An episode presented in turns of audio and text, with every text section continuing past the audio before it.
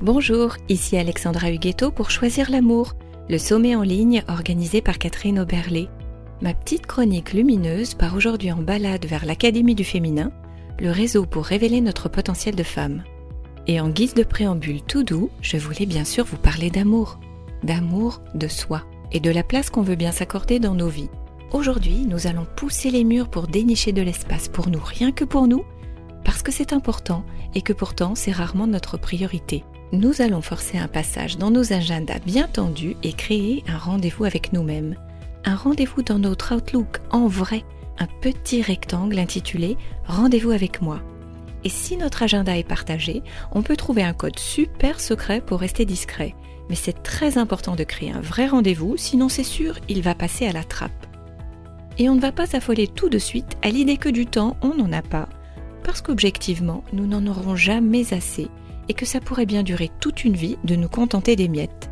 Et les miettes, ça suffit.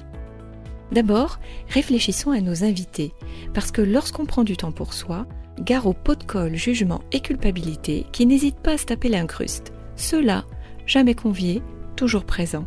C'est ainsi pour la majeure partie d'entre nous, et c'est d'ailleurs à cause d'eux que nous préférons travailler ou passer au supermarché au lieu de réfléchir. Le temps pour soi n'est pas si confortable que ça.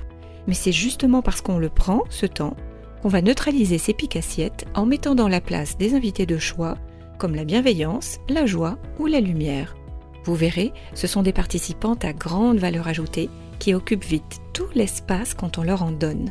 Même que lorsqu'on les laisse s'exprimer, leur copine la magie pointe vite le bout de son nez. Waouh Côté participant, finalement, ça s'annonce pas si mal. Et côté ordre du jour, vous avez des idées? Parce qu'on n'a pas forcément l'habitude de réfléchir sur soi. Pourquoi ne pas brainstormer sur ce qui nous apporte de l'énergie? Ou bien lister ce qui nous apaise? Ou encore ce qui nous met en joie? Et pourquoi ne pas réfléchir aux valeurs que nous souhaitons incarner dans cette vie? Ou bien faire le point avec ce qui nous fait vibrer? Ou même, truc de fou, dessiner notre projet de vie? Bon, côté contenu, ça va. On a ce qu'il faut. Maintenant, il nous reste encore à leur donner une belle forme à ces rendez-vous. Parce que voyez-vous, le silence et le mode réflexion, ça refroidit bon nombre d'entre nous. Et là, alors qu'on était à peine en bonne voie, voilà le jugement qui rapplique pour désinguer notre bonne volonté. Mais vous vous rappelez? La magie est notre invitée. Et il se trouve qu'elle a glissé quelques feutres enchantés sur notre cahier.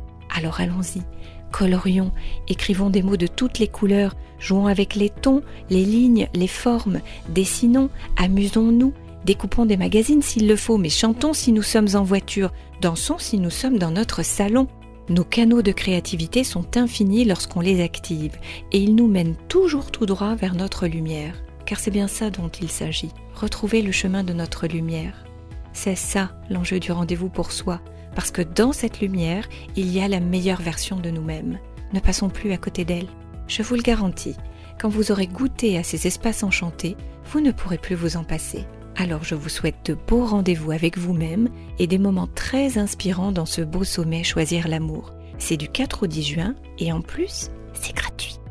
Et si vous avez aimé ma petite chronique et si vous voulez en écouter d'autres, venez me retrouver sur alexandrahuguetto.com. Je vous embrasse.